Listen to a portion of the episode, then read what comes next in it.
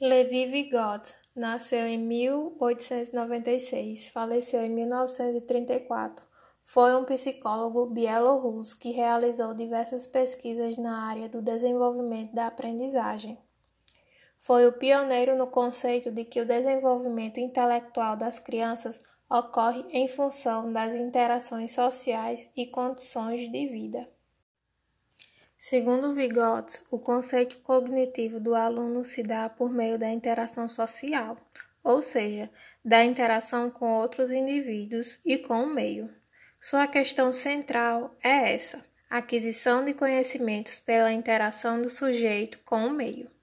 Essa interação possibilita a geração de novas experiências e novos conhecimentos.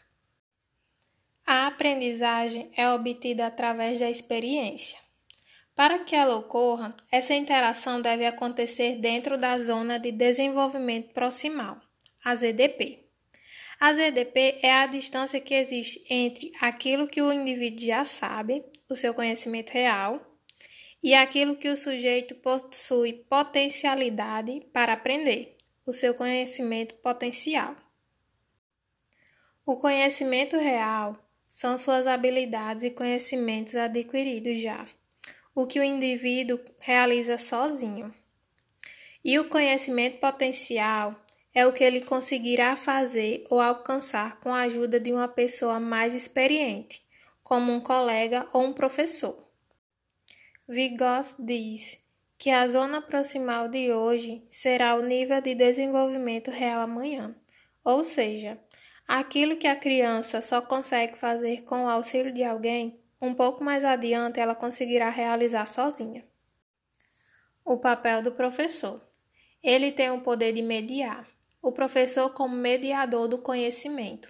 Com o planejamento das aulas, ele terá o papel ativo e determinante. O impulsionador, pois o professor é quem possibilita o primeiro contato da criança com o objeto de conhecimento. Ele deve ensinar os alunos a pensar, utilizando estratégias que levem o aluno a ser independente e estimular o conhecimento potencial, gerando assim uma nova ZDP.